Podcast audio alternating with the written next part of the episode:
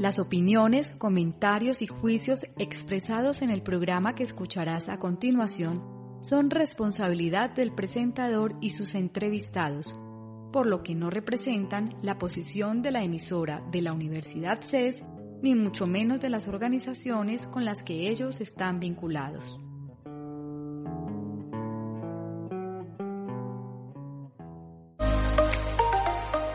Conexión de Vida, un espacio creado por la Universidad CES y la Cruz Roja Colombiana Seccional Antioquia. Salud, bienestar y prevención. Media hora de entretenimiento e información. Invitados especiales y expertos que resolverán tus dudas. CES Radio y la Cruz Roja Colombiana son Conexión de Vida. Le damos la bienvenida a este nuevo programa Conexión de Vida, programa creado entre la Universidad CES y la Cruz Roja Colombiana Seccional Antioquia. Será un espacio en que trataremos temas de interés para la comunidad universitaria y la población en general. Los estaremos acompañando como conductores Paola Franco, docente de la Universidad CES. Hola Paola, ¿cómo estás? Un saludo para todos, qué bueno estar acá nuevamente. Y Sara es comunicadora de la Cruz Roja Colombiana Seccional Antioquia, quien les habla. Los invitamos a seguirnos en Facebook, nos encuentran como arroba CES Radio, cuenta oficial de radio de la Universidad CES, y, Cruz, y arroba Cruz Roja Antioquia, cuenta oficial de la Cruz Roja Colombiana Seccional Antioquia. Salvaguardar la integridad física de las personas que transitan por la vía pública, eliminando o disminuyendo los factores de riesgo, es el principal objetivo de la seguridad vial. En Conexión de Vida hablaremos hoy de la educación y seguridad vial, normas y señales de tránsito, deberes y derechos de todos los actores de la vía para una adecuada cultura vial. Así es, Paola, por eso hoy tenemos un invitado muy especial, Oscar Tamayo Velázquez, docente de vehículos de emergencia de atención prehospitalaria. ¿Cómo estás, Oscar? Hola, ¿qué tal? Un saludo, gracias por la invitación. La seguridad vial consiste en la prevención de accidentes de tránsito o la minimización de sus efectos, especialmente y es la prioridad para la vida y la salud de las personas. Dentro de esta prevención hay unas reglas o unas normas. Oscar, cuéntenos de qué normas podemos estar hablando. Pues en un principio eh, es fundamental que las personas, tanto peatones como los demás actores viales, conozcan el Código Nacional de Tránsito y siempre nos hemos dado a que las normas sean conocidas únicamente por los conductores de los vehículos y las motocicletas. Pero el peatón nunca se preocupa por entender que también tiene unas normas que lo rigen. Eh, y muchas de estas generan la disminución o la prevención para que no se generen accidentes de tránsito. Eh, caso puntual, no circular sobre un vehículo que se encuentre encendido. Nosotros como peatones todo el tiempo lo hacemos y, pensamos que es el vehículo el que siempre tiene que cuidar de nosotros, pero nosotros también tenemos que respetar este tipo de normas para evitar incidentes en las vías. Oscar, muchas de estas normas eh, parten de la educación vial que debemos tener todos presentes de forma preventiva. ¿Cuál sería esa norma más importante o en la que todos nos debamos involucrar? ¿Cómo nos podemos educar desde casa?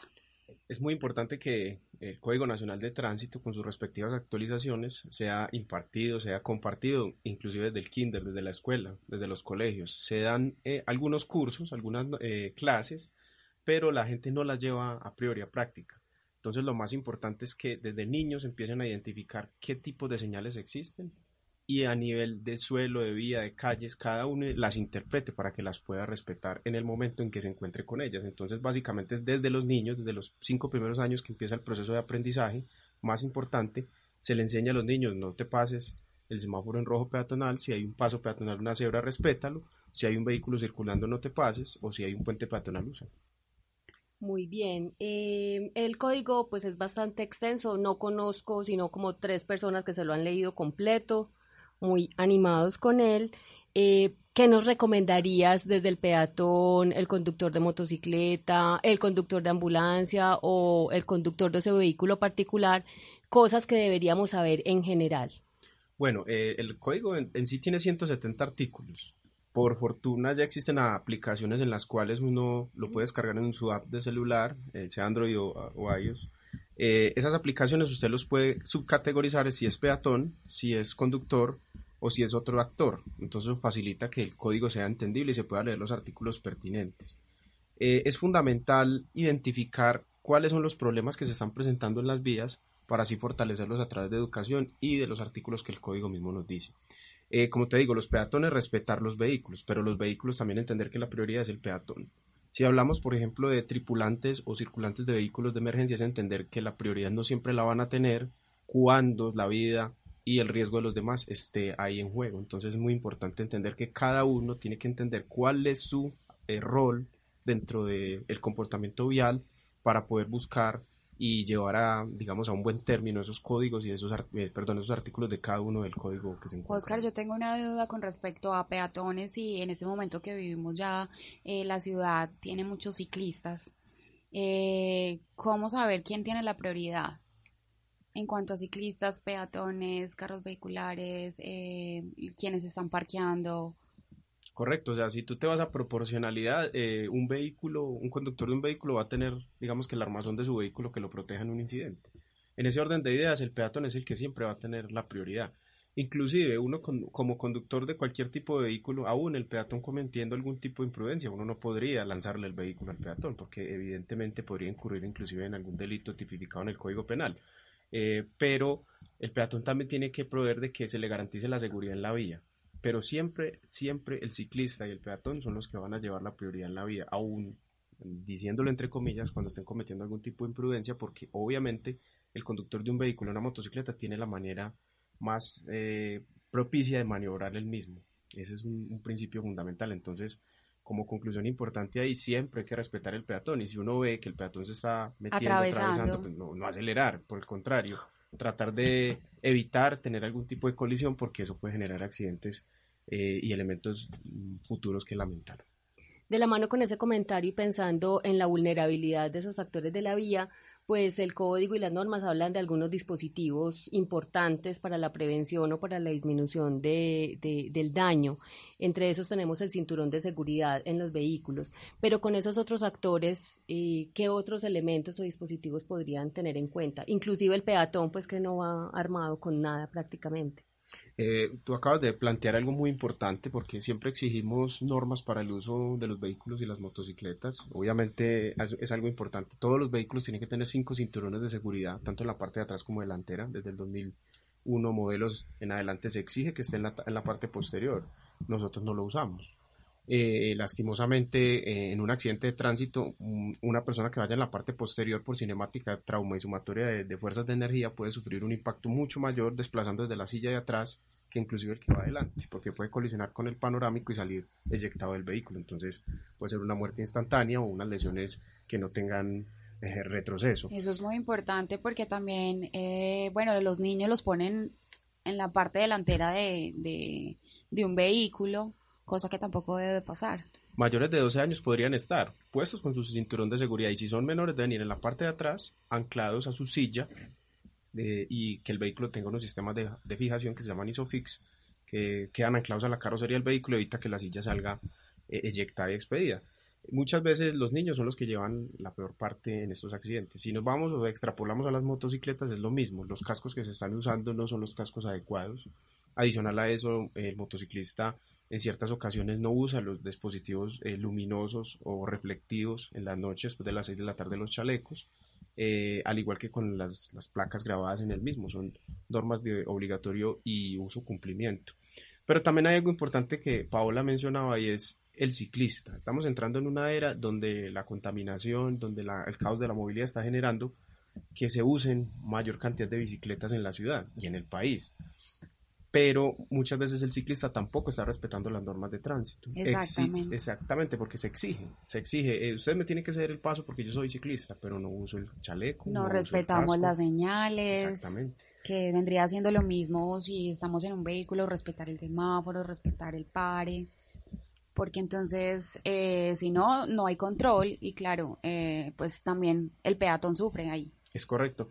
Si nosotros nos miramos a nos volcamos a ver las ciclovías y cuando se generan las ciclorrutas, pues en cada una de ellas hay señales de tránsito donde el ciclista también le exige parar en las esquinas. Muchas veces uno como conductor de vehículo no alcanza a visualizar el ciclista por la velocidad que viene y en ese orden de ideas siempre pueden eh, haber accidentes en la vía.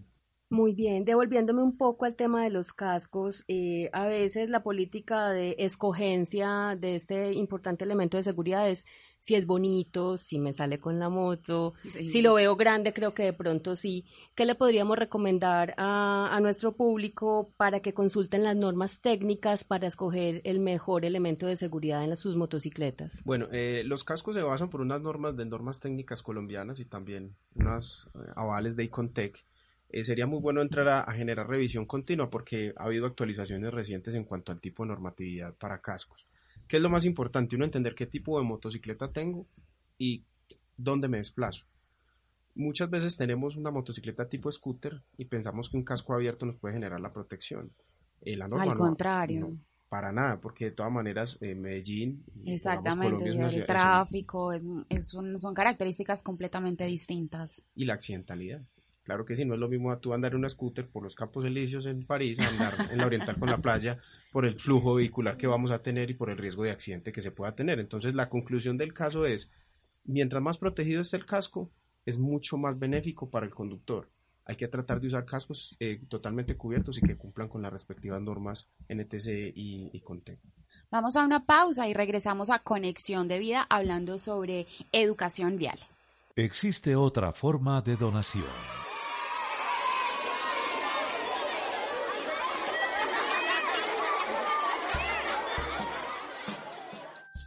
Si todos supiéramos que mediante la donación de plaquetas podemos ayudar a personas con cáncer, todos seríamos héroes de vida. Cruz Roja Colombiana Seccional Antioquia, juntos protegiendo la vida.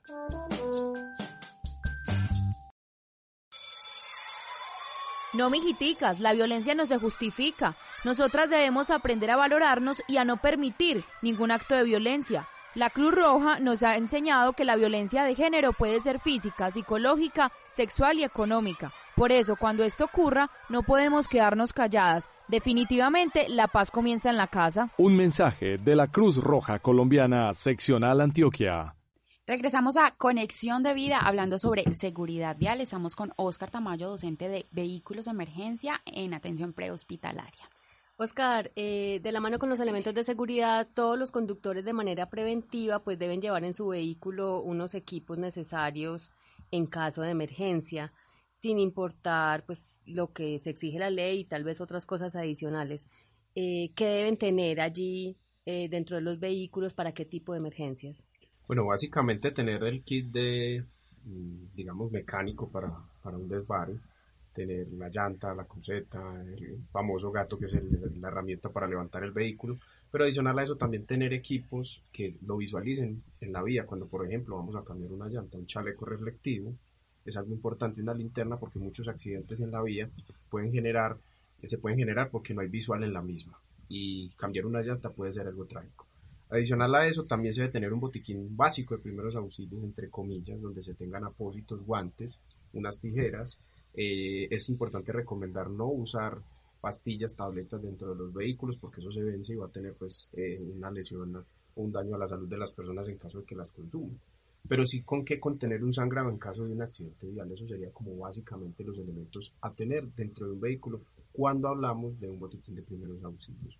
Es importante recomendarle a las personas no automedicarse, es importante recomendarle a las personas en los incidentes viales llamar a los servicios de emergencias, 123, y solicitar la ambulancia en el sitio que se necesite, eh, para evitar hacer procedimientos que de pronto no vayan de la mano con la seguridad vial ni con el que de la atención hospitalaria.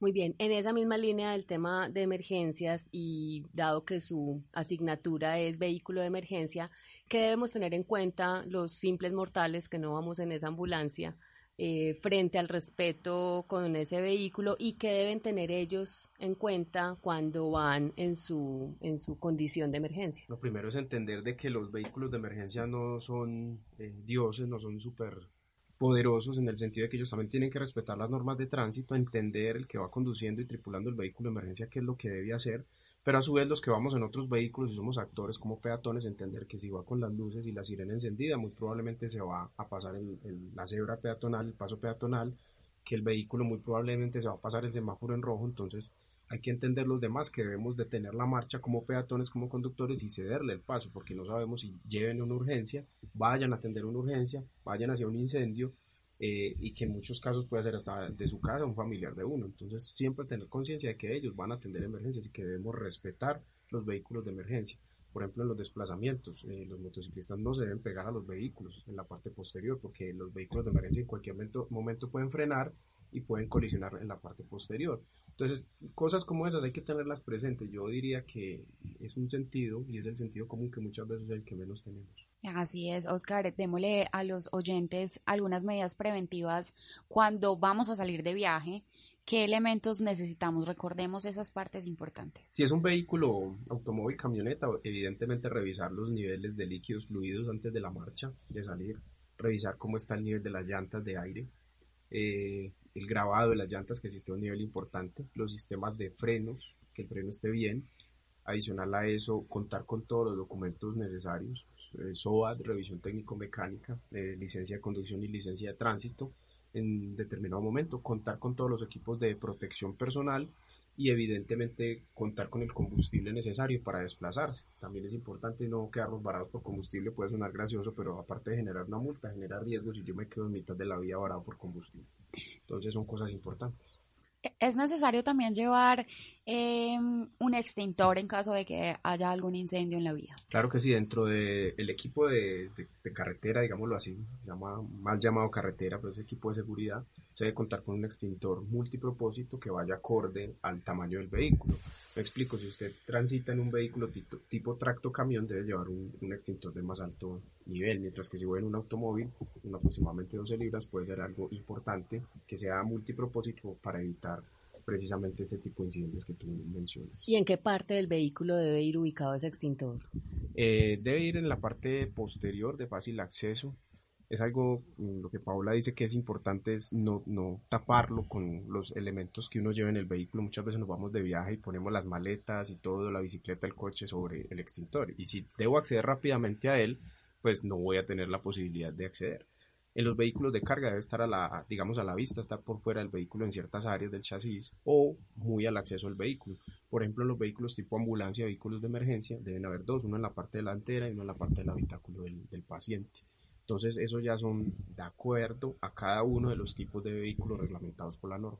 Ay, es muy importante el acceso porque en el servicio público de buses, por ejemplo, vemos el extintor amarrado con 30 cadenas y 50 candados que en caso de emergencia no van a permitir que se pueda utilizar el equipo. Correcto, y debe estar anclado un soporte que sea de fácil liberación, o sea, que yo lo pueda sacar fácil y que esté a la vista de los usuarios, porque igual en cualquier momento cualquier persona sabe que lo va a usar, no necesariamente el conductor, el conductor puede quedar atrapado en un accidente o fallecer o gravemente herido, alguien tendría que emplear el dispositivo para evitar que se propague el juego en un vehículo de estos. Adicional a eso, es importante invitar a nuestros oyentes no solamente a que tengan los equipos de emergencia o para situaciones de emergencia, sino que los sepan utilizar, porque los invito a pensar cuántos de ustedes tienen su extintor en su vehículo particular y realmente lo saben usar o solamente se encuentra allí porque alguien se los va a solicitar. Entonces es ir más allá de solamente tener el elemento, sino saber utilizarlo en el momento que se requiera.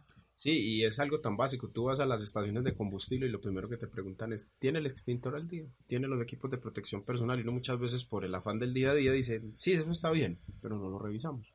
Entonces es un elemento importante a la hora de generar conciencia, generar prevención y generar atención como actores viales. Todos tenemos una, una gran responsabilidad eh, en los elementos viales. Oscar, actualmente nosotros también estamos eh, muy inmersos en la tecnología y a veces también usamos nuestros teléfonos eh, celulares cuando estamos en la vía. Por favor, demos algún tip o un, mensaje, más que todo a nuestros oyentes cuando estamos conduciendo un vehículo. Por favor, no utilicemos ningún tipo de mm, celular o móvil. Correcto, es un elemento importante eh, la tecnología ahora nos trae a, grandes retos.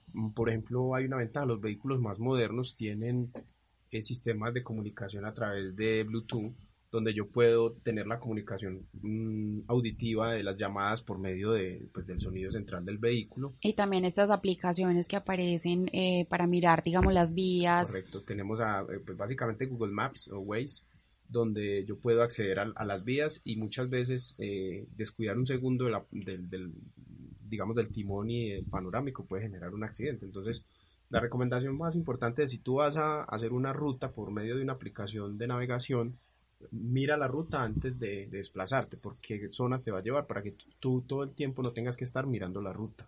También es recomendado poner la ayuda auditiva de, la aplicación para que te vaya diciendo por dónde vas a girar en caso de que no sepas por dónde te estás desplazando.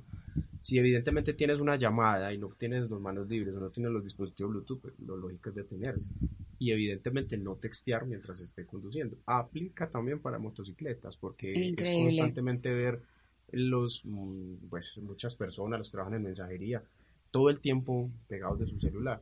Ahora ha, habido un, un, aumento de accidentalidad con ciertos segmentos, no voy a mencionar nombres específicos, pero son las personas que hacen domicilios, las motocicletas que llevan comida, que llevan, porque ellos por la premura del tiempo utilizan mucho las aplicaciones, porque a ellos les llegan las solicitudes y adicional a eso no respetan las normas de tránsito. Entonces se han aumentado los accidentes con este tipo de personas en el país y en la ciudad.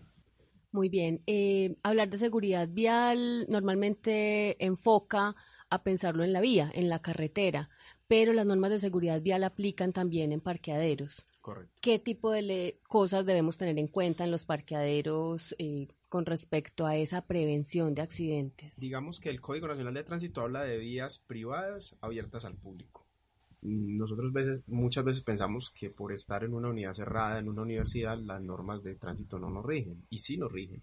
Evidentemente, si hay una colisión dentro de una unidad cerrada, el tránsito puede llegar si la autoridad, si la unidad lo permite que se haga todo el proceso y se tenga pues como, como el reporte del incidente. Pero básicamente es pensar que cada institución tiene sus propias normas. Y por ejemplo en una universidad como la nuestra, donde tenemos una zona de parqueo muy grande, eh, pensar en que hay que respetar las velocidades que se indican al entrar, que hay que encender las luces donde sean segmentos oscuros, que hay que identificar las zonas peatonales y tener obviamente siempre la prelación por el peatón, moderar la velocidad y pensar que siempre puede haber o un niño jugando si es una unidad cerrada o que puede haber alguien caminando desprevenido porque él está en su espacio de seguridad. O una mascota. O una mascota que es muy común también en las unidades y también ha habido muchos incidentes con niños en las unidades cerradas. Oscar, demos un mensaje final, ya que estamos llegando al final del programa, a todos eh, los oyentes universitarios y, y ciudadanía en general. Yo creo que es pensar en que, hay, que debe generar conciencia, respeto y tolerancia. Eh, las vías son las mismas, crecen muy poco, pero el parque automotor de la ciudad crece abismalmente. Eso quiere decir de que los accidentes eh, solo latas, como los llamamos nosotros, que no son graves, tienden a aumentar pero adicional a eso, los tiempos de desplazamiento siempre van a aumentar a medida que vayan más vehículos. Compartir el vehículo es una opción también. Eh, la famosa tendencia al pool. Eh, también pensar en utilizar sistemas alternativos como las bicicletas o las motos eléctricas. O también pues, pensar siempre en, usar el, vehículo tipo uso caminar. Eso es una, herramienta importante. Yo creo que me incluyo y todos debemos pensar en ser tan egoístas y pensar en más en en la ciudad y en, el común denominador. Muy bien, a nuestros oyentes los invitamos a recordar que somos actores de la vía desde diferentes frentes. Algunas veces somos peatones, algunas veces somos ciclistas, algunas veces somos conductores y todos tenemos una responsabilidad. Pensar que esa responsabilidad debe ir más allá de las multas y es tener una conciencia de nuestra participación como ciudadanos eh, en los espacios que nos brinda la ciudad. A todos los que nos acompañaron, muchísimas gracias por escucharnos. Recuerden nuestras redes sociales, arroba CES Radio y Cruz Roja Antioquia. Agradecemos a Carolina por acompañarnos en el máster. Los estaremos acompañando en un nuevo programa con más temas de interés en Conexión de Vida. Conexión de Vida, un espacio creado por la Universidad CES y la Cruz Roja Colombiana Seccional Antioquia. Salud, bienestar y prevención media hora de entretenimiento e información, invitados especiales y expertos que resolverán tus dudas. CES Radio y la Cruz Roja Colombiana son Conexión de Vida.